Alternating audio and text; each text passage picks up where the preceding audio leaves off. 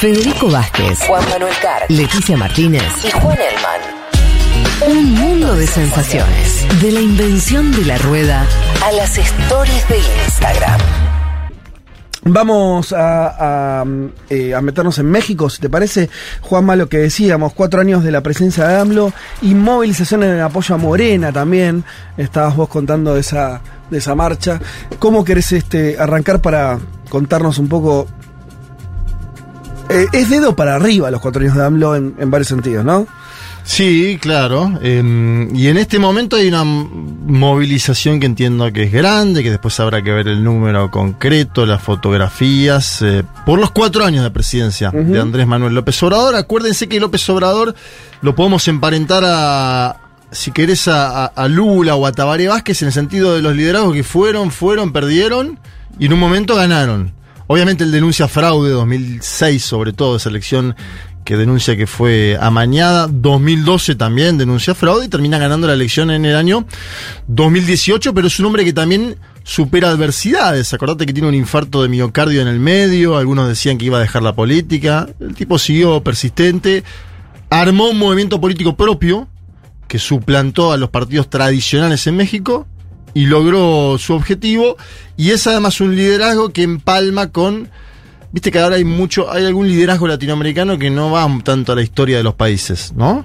Eh, digo, Nayib Bukele, por darte un ejemplo, de alguien que eh, podemos debatir acá. Sí. Que viaja a la historia del Salvador de forma permanente. Es un presidente de la acá y ahora. En su Sí. momento el macrismo quiso hacer lo mismo en la Argentina. Sí. Bueno, la historia argentina. Claro, pues Sí. se vende más como un renovador también. Exacto, está bien. Pero AMLO dice, yo soy la cuarta transformación, nosotros somos la cuarta transformación, porque antes estuvieron Hidalgo, Benito Juárez, Zapata, Villa, decir, la independencia, la revolución mexicana. Así traza una línea histórica persistente. Me parece que eso está bueno en un momento de América Latina donde es más difuso esto de las líneas históricas. Mm. Pues por ahí, si querés, Petro lo hizo a su manera cuando asume y pide la espada de Simón Bolívar, ¿no? en Colombia. Es algo propio de, de- de los gobiernos más de izquierda que sí abreva- intentan abrevar en una, en una línea histórica, ¿no? Digo, Sí, pero por ejemplo Lula no hizo campaña ahora diciendo como Getulio. No, no. El tipo dice, Sí.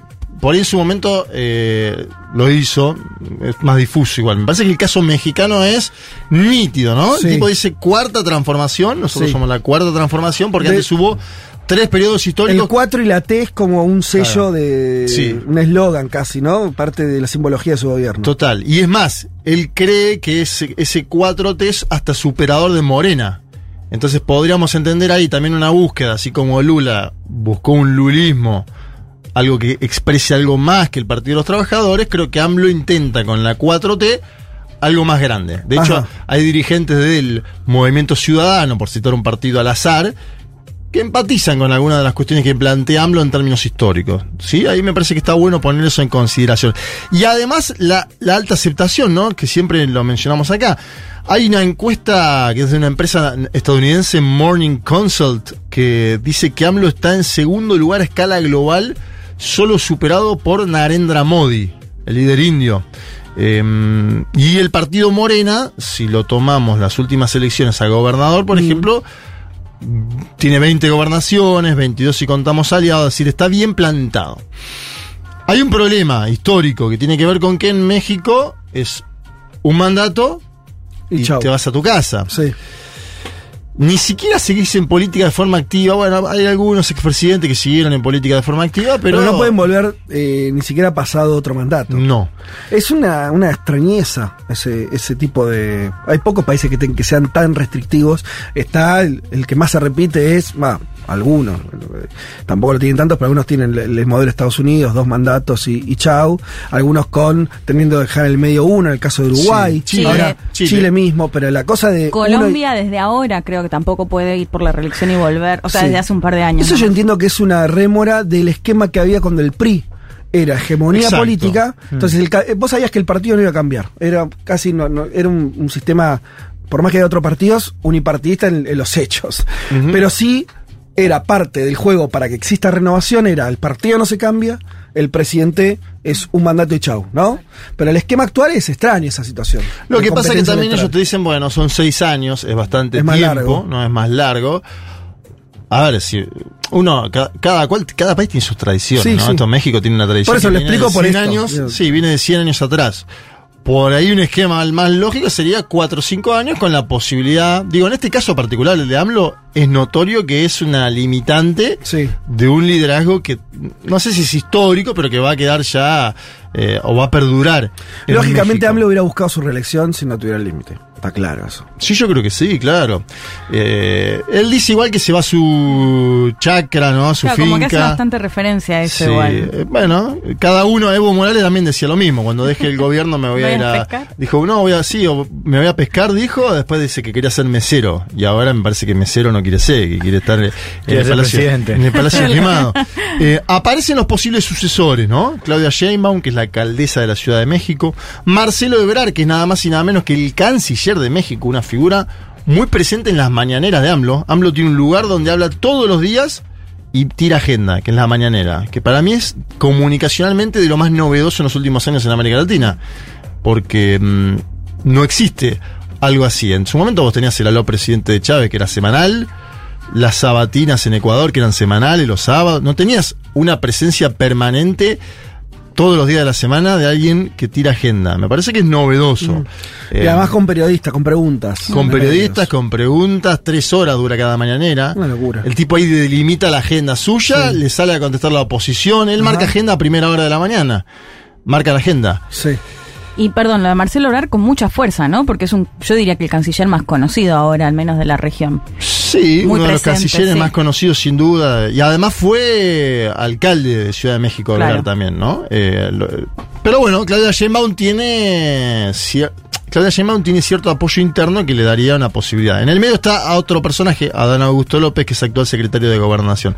AMLO habló sobre la movilización de este domingo en esa mañanera y dijo lo siguiente, a la conmemoración ahora del día domingo, son tantos los acarreados que ya no hay camiones.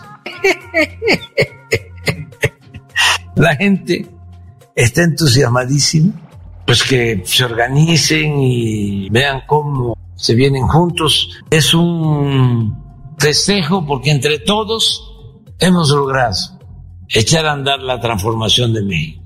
Y hay muy buenos resultados. Y la gente así lo siente, así lo ve. Bien, ahí pasaba Andrés Manuel López Obrador bromeando, ¿no? Porque la derecha dice, van todos en micro, los paga López Claro. Obrador, y él dice, bueno, son tantos que no nos dan abasto ni siquiera los micros. Vamos a ver después cómo es la movilización.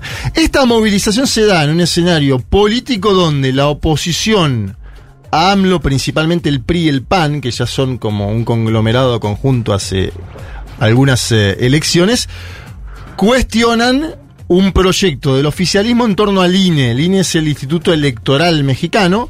AMLO propone un cambio de nombre y una serie de modificaciones. Entre ellas, bajar los consejeros electorales de 7, de 11 a 7. Y algunas modificaciones más sustanciales, como bajar, por ejemplo, la cantidad de diputados y senadores. México es Bajarla. Claro, él dice, hay 500 diputados federales. Sí. Es una locura, dice AMLO. Que la verdad que suena bastante lógico, ¿no? De que 500 diputados... 500 diputados tienen México y Brasil. Eh, Brasil sabemos además que existe una atomización partidaria, ¿no? De esos 500 tenés buscar con lupa, el más grande tiene 99, que es el PL. Bueno, en México no llegó a los dos tercios AMLO, pero dice es una barbaridad que tengamos 500 diputados. Y ahí entra la cuestión de la lógica, que es cierto, que es una extensa cantidad, parece un parlamento europeo, Sí. ¿no? 500 personas, él dice vamos a 300, bajemos también senadores, pero además se mete en discusión el gasto de la política, ¿no? AMLO siempre tuvo un discurso más ligado a la austeridad, Sí. más Pepe Mujiquista, ¿no? Sí. Eh, y es verdad que en México gasta mucha plata la política. Y está normalizado, ¿eh? Cuando digo gasta mucha plata es hay mucho fondo del Estado para todos los partidos, para hacer organización, eventos, etcétera, etcétera. De hecho, por eso hay tantos consultores eh, argentinos, sudamericanos dando vuelta en México, ¿no? Ajá, mira. Ahí- claro, ahí está la crocante, como diría alguno, hablando de la billulla, de la guita. Para meternos en tema, vamos a escuchar a un internacionalista asesor del Senado de México, estoy hablando de Andrés Páez, un joven que ah, yo lo, vengo siguiendo en medios de comunicación, interpreta bastante bien, me parece, el estado de cosas en México.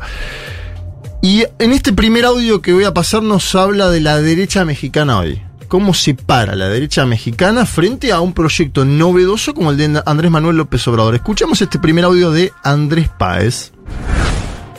Después de como cinco o seis pifias, la derecha acaba de tener por primera vez una movilización que podríamos caracterizar como exitosa lo que va del sexenio. 50 mil, 60 mil personas por ahí.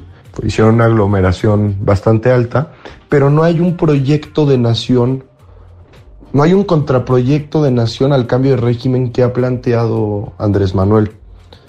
Realmente lo que los movilizó fue la defensa, entre comillas, de una institución, entre comillas, que ellos crearon durante la transición democrática, todo esto entre comillas. Entonces, no ha surgido aún un personaje que sea capaz de aglutinar a una alianza opositora. Hoy por hoy en las intermedias se presentaron PAN, PRI, PRD en la alianza, como bien sabes, y Movimiento Ciudadano se ha mantenido reticente a integrarse a esa alianza, creo yo, en una estrategia de ser una opción más socialdemócrata eh, y que les ha funcionado en dos gubernaturas, concretamente Jalisco y Nuevo León. Yo aún así de la movilización más reciente que tuvieron, que es respetable y que es eh, un éxito para ellos, veo que no existe un programa doctrinal, veo muchas diferencias entre el PAN y el PRI eh, partidistas, veo una desarticulación, veo una desconexión social muy tremenda, los veo repartiendo propaganda en la que dicen que las personas que asistieron a su marcha son ciudadanos que pagan impuestos y quienes eh, asistiremos el domingo somos el pueblo pendejo irracional que no paga impuestos y que apoya a López Obrador por una torta, por un jugo y por una beca. Bien, ahí pasaba el primer audio de Andrés Páez, me parece que está interesante analizar, ¿no? El, contexto de la derecha mexicana frente a AMLO. Sí me decía también, y esto es algo interesante para analizar, Morena hace mucho tiempo gobierna la Ciudad de México, el distrito eh, capital. Que esto es algo que no es común en las experiencias donde hay goberna, ¿no? Donde gobierna Sí. la izquierda. Digo, le pasó. Uruguay. El Frente Amplio le pasó, pero bueno, Mo- Montevideo es Montevideo, por eso le dicen Bolchevideo también en Uruguay, ¿no? Es decir, tiene una votación de izquierda desde el Tabaré Vázquez, ¿no? De que llegó Sí, Tabaré Vázquez. desde los noventas. Mantiene hace 25 años esa gobernación, Sí. no la perdió nunca. Ciudad de México la gana López Obrador, luego la mantiene López Obrador en el tiempo, con Ebrar, con Claudia Sheinbaum. Es probable que a futuro pierda la Ciudad de México Andrés Manuel López Obrador y habrá, que ver qué significa eso. Me parece interesante que el principal desafío de López Obrador y su partido en 2024, además de ordenar la transición interna, es si mantiene o no Ciudad de México. Vamos a ver eso, habrá que verlo. Em, y después lo otro es esto que mencionaba el de la no comprensión opositora. Dice Andrés Páez, y vamos a escuchar este segundo audio, que esto tiene que ver con que es la primera vez que México vive, dice él, un movimiento nacional popular en el gobierno y que esto dificulta el entendimiento de los partidos tradicionales ante la situación. A ver, escuchemos el segundo audio de Andrés Páez. Eh, pero insisto, yo no veo que tengan un proyecto de país claro, los veo con cierta soberbia todavía, los veo noqueados de la elección del 2018 todavía, los veo desarticulados, los veo mareados, los veo sin comprender aún que lo que en México se está gestando no es un cambio de gobierno, sino que es un cambio de régimen, y que ese cambio de régimen también implica un cambio en el sistema nacional de partidos. Y eso no lo han comprendido, porque es la primera vez que México vive un movimiento nacional popular en el gobierno. Y entonces, claro, ciertos militantes de Morena, la- las bases electorales comprendemos esto, o hay una comprensión del, oficialismo de nuestro gobierno, entonces somos capaces de corregir los errores y articular mejor las victorias. Pero ellos ni siquiera comprenden qué está sucediendo. Es como si fueran jugador- jugadores de béisbol y estuvieran tratando de jugar fútbol. Se, se les movió absolutamente la jugada y se toman con que el dinero ya no es suficiente para, para ganar elecciones. Ahora hay un presidente que desde el poder eh, político y desde la conferencia mañanera pues articula la agenda y mueve el tablero de ajedrez en lo que él considera es favorable, uno, a la gente, al pueblo y dos, a su proyecto. Entonces, están jugando un partido que no comprenden y van perdiendo 3-0 al medio tiempo, 4-0. Entonces, ni siquiera pueden hacer cambios porque no entienden qué está sucediendo, ¿no? Bueno, en la analogía futbolera, justo Pero de qué en el régimen día. habla, decía, él lo que lo que dice es que cambia el régimen porque hay un, un partido nacional popular en el gobierno, digamos. Él dice que López Obrador ha transformado, em, bueno, hubo muchos casos en América Latina en los últimos 15 años, ¿no? Pero ha transformado eh, la- la- el bipartidismo que había, PRIPAN, Sí. se ha colocado como alternativa, y no solo como alternativa, sino que ha, ha hecho que el PRI y el PAN, que eran históricos adversarios, se hayan tenido que unir, digamos. Bueno, cambia el sistema de partidos entonces, más que el régimen, digo. Sí, yo entiendo que habla de, habla de eso. Es- es- yo, ¿Sabes qué pensaba? Eh, salvando distancias, pero por ahí eh, a mí me resonaba a los primeros años del kirchnerismo. Sí. Vos tenés el 2005, 2007, ¿qué pasaba? Vos tenías un gobierno muy fuerte después de, bueno, de una crisis Mm. muy fuerte, pero vos tenías el sistema de partidos, o sea, de pronto empezaban a haber alianzas extrañas en ese momento, vos tenías, no sé, Claro. carrera progresista, pero de pronto se empezaba cada vez más a juntar con sectores de derecha, y decía, "Che, pero qué está-?" Y es como que no, y no lograban, después de la crisis del campo y todo, pasaron otras cosas, y sí, Sí. pero de pronto no, no era como hay un solo proyecto. Vos digas- después veías el No, resto no, eran como exacto. situaciones medio desarmadas y que no y me, me llamó la atención eso que decía como que de mucha desconexión incluso con la gente en el sentido de decir bueno eh, un gobierno que tiene buenos índices ahora por ahí vas a hablar de eso Ahora ¿no? vamos a buenos la- índices económicos sociales yo qué sé Claro. y no- una respuesta que no es muy clara incluso hasta sé lo que me preguntaba es no hay ultraderecha en México por ahora Por ahora, fíjate que Sí, la alianza... La, Como- la cumbre de la la, que derecha falta. se hizo en- Acaba- hace unos días Bueno, en México. Acaba de hacerse una cumbre de la extrema derecha continental en México, pero como bu- pero los buscando... primeros los partidos de oposición todavía no son Sí, eso no pareciera haber Eso, llegado exacto. al nivel que llegó en Y otros después, países. eh, sí. Esto lo tomo como pregunta, eh, como duda también, digo, tomando ese espejo 2005-2006 en América Latina, digo, si hay realmente algún cambio estructural en términos económicos o de proyecto que pueda justificar esta visión tan ahí va transformadora. digamos. Yo, mirá, justo lo pensaba ayer cuando eh, escuchaba los audios de, de- de Andrés Páez. Em, porque además, siempre que hablamos de México, nosotros va- vamos a la política exterior de México, ¿no? Decimos claro. Que bien estuvo con Sí, sí, Evo, que bien la CELAC. Y no sabemos tanto de lo interno ahí va de México. Y ahí me parece que va más hacia el lulismo de vuelta, ¿no? Eh, Andrés Singer habla de las transformaciones del lulismo a través de tres, pun- tres puntales, ¿no? Eh, que es programas sociales por uno, salario mínimo, siempre por encima de la inflación, segundo, y empleo, ¿no? Eh, casi pleno empleo. O al menos eso es lo que intentó Lula en su momento, ¿no? Desde los programas sociales, salario mínimo y empleo. Primero de poner tres comidas en el plato de los brasileros hasta que vivan eh, mejor, que puedan viajar en avión, ¿no? Es lo que dice Lula siempre. Andrés Páez dice que en México se suman estos elementos, pero que además aparece lo de la inflación controlada, ¿sí? Inflación controlada en un contexto latinoamericano de inflación creciente, que él lo pone como una novedad. Pero escuchemos porque me mandó un audio de casi dos minutos sobre todo lo que hizo AMLO en lo interno. a ver Escuchémoslo, a ver, Andrés Páez, tercer audio.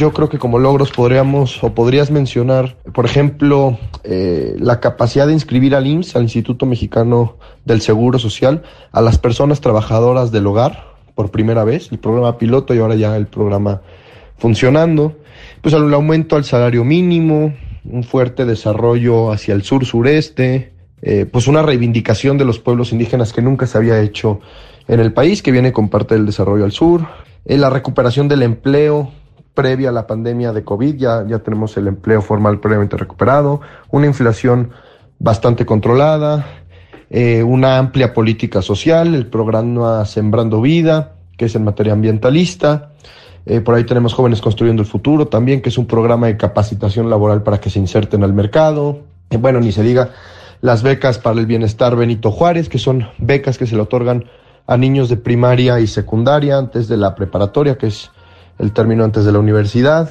Becas para adultos mayores, o sea, la pensión para adultos mayores que se ha doblado, prácticamente doblado, triplicado ya. O sea, la política social es muy amplia.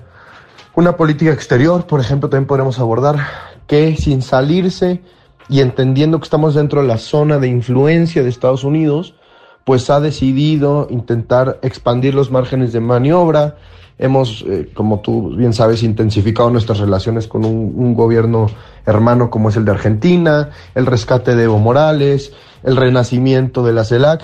Entonces, aunque Andrés Manuel no viaje mucho, sí tiene una, por lo menos una concepción de una región de América Latina muy unida y yo creo que eso también es muy interesante, porque antes nosotros éramos de los principales promotores del Grupo de Lima, muy asiduos a la visión de Estados Unidos y hoy con una amplia capacidad de negociación política, pues bueno, hemos ampliado nuestros márgenes de soberanía efectiva, lo cual me parece interesantísimo. Pongo un ejemplo de lo laboral, de lo del empleo. Ustedes acuérdense que estamos hablando de México, un país Sí. muy informalizado en Sí. términos del empleo en general. De hecho, esa fue una de las razones que se escribieron para que no aplicaran, eh, como se llama, medidas muy restrictivas cuando fue el COVID. Exacto, que Que nosotros de acá decíamos, no, López Exacto. Obrador, qué locura que estás haciendo. Bueno, Con el nivel de informalidad que tenía, no podía mandar a todo el mundo a la casa porque se iba a quedar sin, eh, sin ingresos, eh, no sé, el 60% de, lo- de la población. Por ahí. Y la popularidad la mantuvo, ¿no? Sí. Este es el otro dato. ¿Te acordás que se decía, no? López Obrador va a haber Pero no, no, no te... No, ¿qué No, no, no, que iba a decir que en- en o- solo en octubre anuncia el gobierno mexicano, cifras oficiales, se crearon 220 mil empleos. En octubre de este año, ahora, digo. Entonces ahí tenés un efecto económico post pandemia de crecimiento, pero a la vez de estabilidad económica, es decir, no depreciación de la moneda, no inflación como sucede en otros países de América Latina, que es favorable para el gobierno mexicano y que hace que tenga una alta valoración. Em, el último audio que vamos a escuchar de Andrés Páez, y después si quieren nos metemos un cachito en la oposición o terminamos la columna con alguna consideración más general, tiene que ver con las elecciones a futuro en México. Porque yo decía, AMLO controla ya 20 gobernaciones, o mejor dicho, Morena, el partido de AMLO, controla 20 gobernaciones. Morena es hoy el principal partido mexicano, no quedan dudas de eso. Eh, y ahora va a disputarle dos bastiones al PRI, ¿no? El PRI creo que tiene cuatro gobernaciones, le va a disputar dos bastiones. Uno es el Estado de México. Claro. eh, Donde está el DF, además. Claro. Claro, que es una parva de habitantes, el estado más importante de México en términos eh, poblacionales, y otro es Coahuila. Dice Andrés Páez que Morena tiene hoy buenas chances de ganar el Estado de México el año próximo y de disputar un poco más Coahuila. Coahuila es un estado un poco más conservador en términos generales, pero escuchemos porque esto también podría hablarnos de una expansión mayor de Morena a la que tenemos hoy en día en México y suena como un fortalecimiento en base a ya tener un momento para discutir en la interna quién va a ser él o la candidata para las próximas presidenciales. Último audio de Andrés eh, Páez. El año que viene hay dos elecciones en los principales bastiones priistas de toda la vida que nunca han tenido alternancia. El Estado de México, que es la zona metropolitana conurbana más grande del país, Estado, muy importante en términos políticos, y Coahuila, Estado del Norte, muy grande, muy, muy grande, eh, con un centro económico importante que es la laguna, con una realidad social que se cuece aparte, pero bueno, el año que viene se juegan esos dos bastiones. Yo creo que Morena va a ganar el Estado de México. La candidata va a ser Delfina Gómez Álvarez, la maestra de primaria, hoy senadora de la República. Y en Coahuila aún no tenemos candidata o candidato. Y creo que va a ser mucho más difícil ganarlo, pero ahí está en la pelea también Morena, cosa que es inédita para un Estado tan conservador. Bien, ahí estaba, ¿no? Em, de parte de la Alianza Conservadora, podríamos ponerle ese nombre, a, a quienes están contra Andrés Manuel López Obrador, suena el nombre de Luis Donaldo Colosio, que nada más y nada menos que el hijo de Luis Donaldo Colosio, aquel político del PRI asesinado. Hay una Sí. serie en Netflix que, que muestra el momento. Creo que del- asesinaron el 88, por ahí.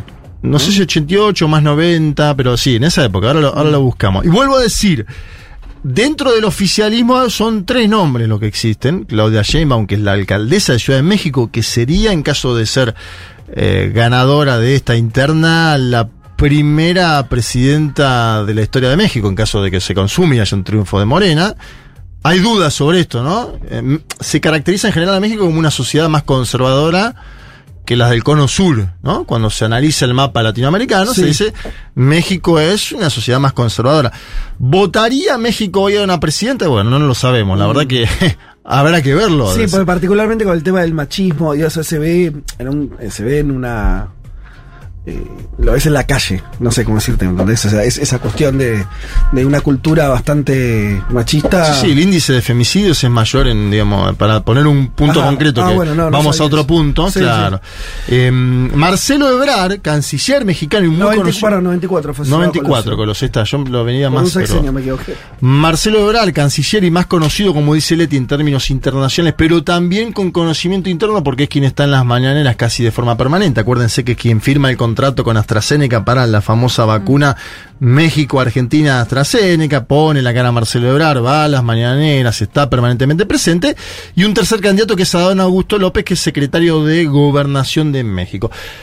Lo que queda claro es que López Obrador hoy tiene un poder como pocas veces tuvo antes un jefe de Estado en México de estas características y que termina su, su partido, que es una creación eh, novedosa de los últimos 10 años, termina implosionando el sistema de partidos tradicionales en, en México. Ahí me hace acordar, si querés, un poco más a cuando aparece el chavismo en Venezuela, ¿no? Que los Sí. partidos tradicionales también quedan, eh, no sé si demolidos, pero efectivamente produce un, un, un cambio en el sistema de partidos muy grandes. Habrá que ver si, como plantea Juan, eh, como inquietud, si esto es un cambio de régimen o no, esto es una- un debate abierto. Me parece que ellos lo quieren poner en consideración más histórica, planteándose eh, como superación del prismo y sus derivados, ¿no? El PRI en su momento, un partido que supo ser de izquierda, transformador, progresista, que luego, cuando se fue hacia el neoliberalismo, jamás volvió, ¿no? Sí, sí, totalmente. y Andrés Manuel López Obrador, Eh, que- retor- retomar ese, esa, ese Sí, que, que igual en el caso de AMLO fue an- anterior, ¿no? Pero es algo que estamos viendo a nivel mundial, los partidos tradicionales como quedan al margen.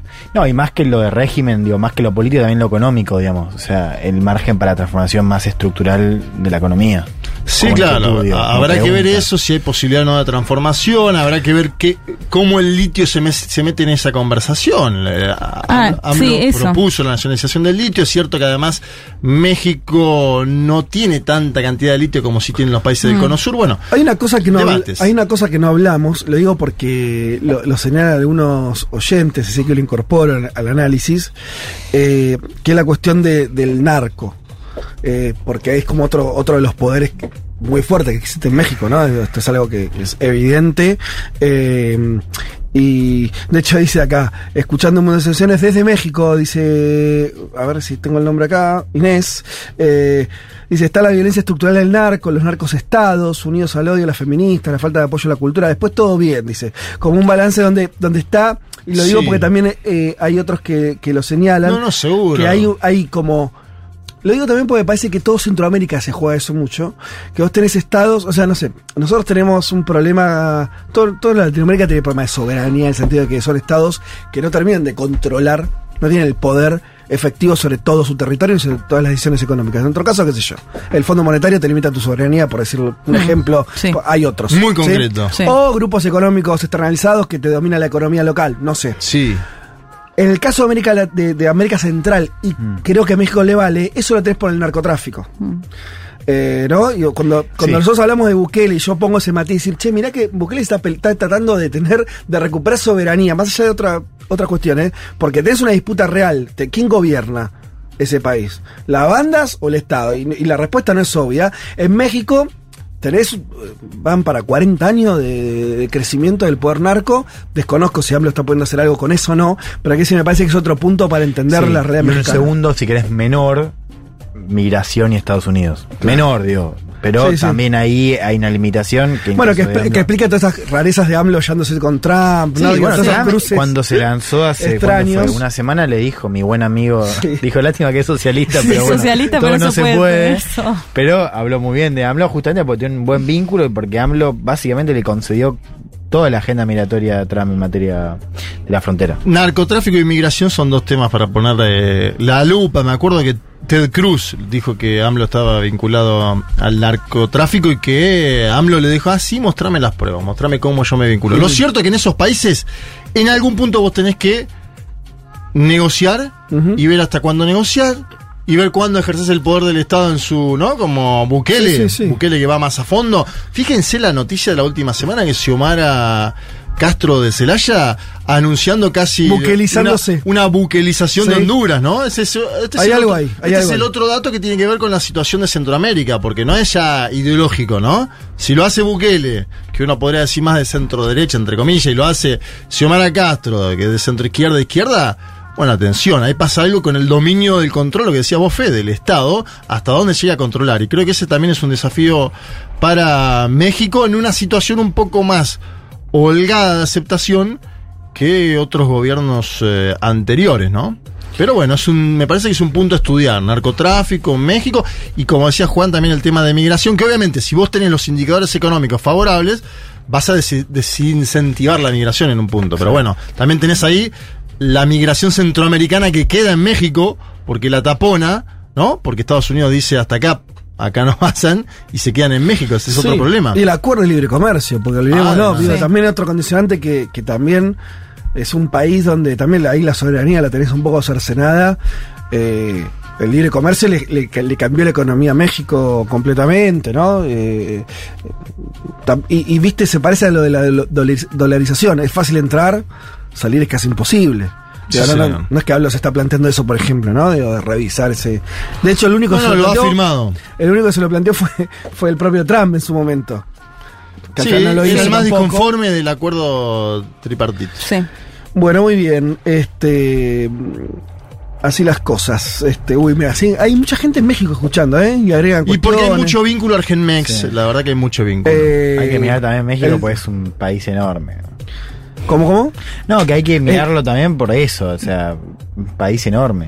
Eh, también acá nombran, digo, para, para eh, te- ah, por lo menos por el entemario, el eh, proyecto del Tren Maya, eh, toda la que tiene que ver con el poder al ejército en relación a las También, obras. toda una sí. cuestión ahí. Y el intento de reforma energética también, ¿no? Que no pudo avanzar, pero bueno, me parecía como un, un proyecto bastante transformador. En algún momento también deberíamos debatir qué pasó con el zapatismo mexicano, ¿no? ¿Qué es de la vida del subcomandante Marcos, ¿te acordás? Nosotros en su momento era una imagen a seguir. Sí, claro. Y ahora opositor Andrés Manuel López Obrador. Sí.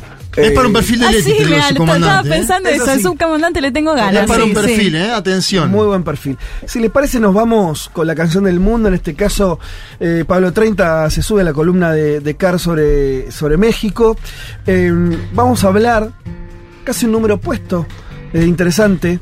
Eh, nos propone Pablo hablar de Natalia Lafourcade.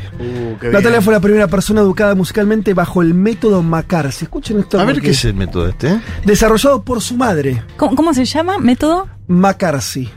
Desarrollado por su madre para ayudarle en la rehabilitación luego de sufrir a los 6 años un accidente con un caballo. Uh, El método McCarthy no solo tiene la finalidad de enseñar música, sino que también es un medio para aprendizaje integral de los niños. Al terminar la secundaria, eh, Natalia ingresó a la Academia de Música Fermata, donde conoció a otra de las artistas mexicanas del momento, Ximena eh, Sariñana. También a Juan Manuel Torreblanca y Alonso Cortés, quien sería el baterista de La Forquetina años más tarde.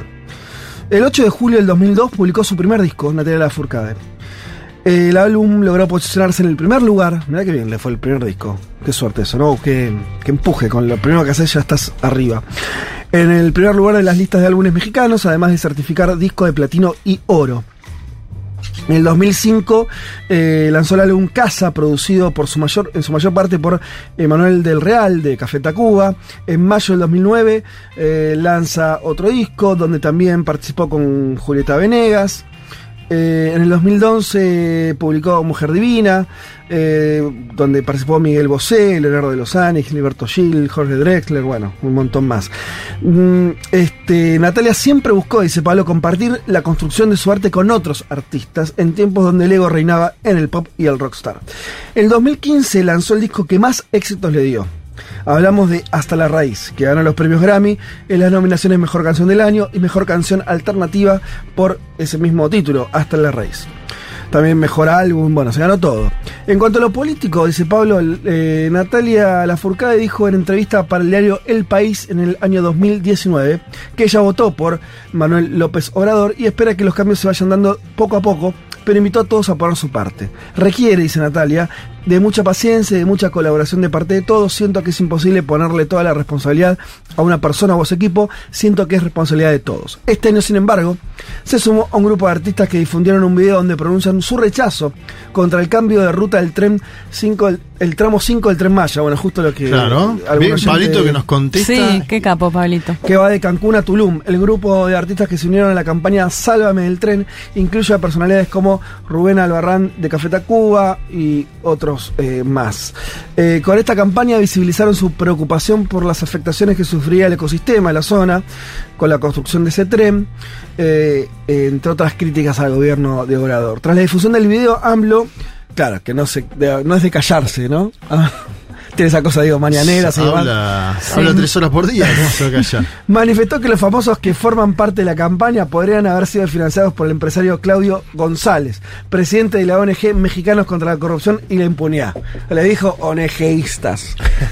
¿Sabes qué le pasó? eh, ¿Se acuerdan Evo? También de Evo su y momento. Chávez eran- eran, eh, pasaba mucho dos. eso, ¿no? Eh, Natalia respondió que abro comillas. Es importante que sepan que nadie, ni persona física, ni compañía, ni organización política me han pagado o motivado de ninguna manera para expresar mi opinión y preocupación ante este tema.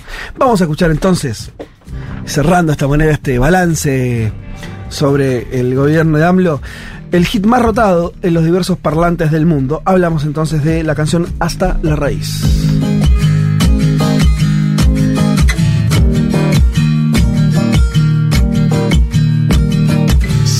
Cruzando ríos, andando selvas, amando el sol. Cada día sigo sacando espinas de lo profundo del corazón. En la noche sigo encendiendo sueños para limpiar con el humo sagrado cada recuerdo.